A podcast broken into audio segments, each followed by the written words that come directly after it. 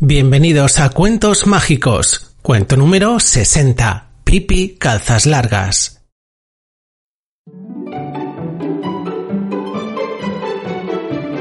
Hola, somos Mágico. Y Estrella. Los creadores de cartasmágicas.es. Y este es el podcast de cuentos online a través del cual viviremos grandes aventuras. Un podcast para crecer soñando y aprendiendo. Ahora os pedimos silencio porque empieza ya nuestro cuento mágico.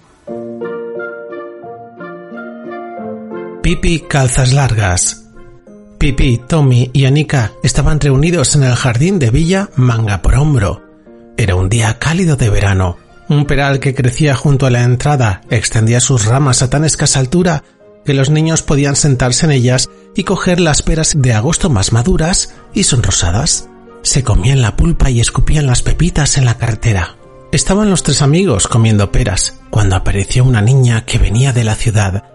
La niña se detuvo y preguntó ¿Habéis visto pasar a mi padre?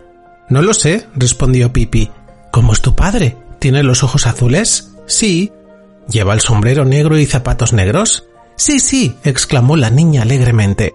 Pues no, no hemos visto a ningún señor así, comentó Pipi. La niña hizo un gesto de contrariedad y continuó su camino en silencio. Oye tú, le gritó Pipi, ¿es calvo? No, no es calvo, repuso la niña enojada.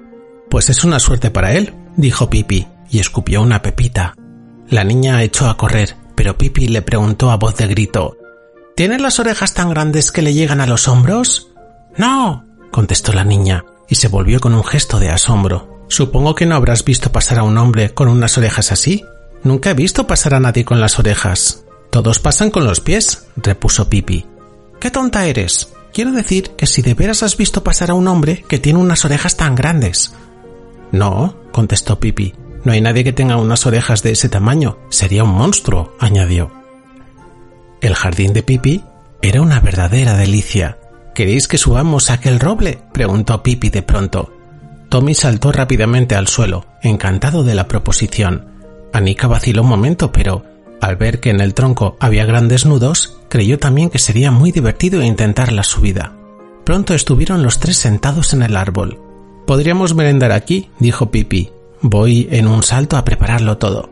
Anika y Tommy aplaudieron y exclamaron ¡Hurra! Pipi preparó el té en un instante. Al fin Pipi subió al árbol con la tetera en la mano. Llevaba la leche en una botella y la botella en el bolsillo, el azúcar en una cajita. Después de la merienda, Pipi decidió subir un poco más por uno de los troncos del árbol. Pipi, la llamó Tommy. ¿Dónde estás? Entonces se oyó la voz de Pipi como si llegase desde el fondo de la tierra.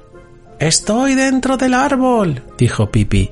Pero, ¿Cómo te las arreglas para subir? exclamó Anika. No poder subir de ningún modo, repuso Pipi. Tendré que estar aquí hasta que me jubilen, y vosotros tendréis que echarme comida por el agujero. Anika se echó a llorar. Pero, ¿por qué lloras? preguntó Pipi. En vez de llorar, bajad los dos a hacerme compañía. Eso sí que no, exclamó Anika. Anika se acercó al árbol y vio asomar por la grieta la punta del dedo índice de Pipi, y en un abrir y cerrar de ojos la niña dejó ver su cara en el agujero. Yo quiero entrar y hacer un poco del vago, dijo Tommy. Bien, dijo Pipi, pero creo que sería conveniente ir por una escalera.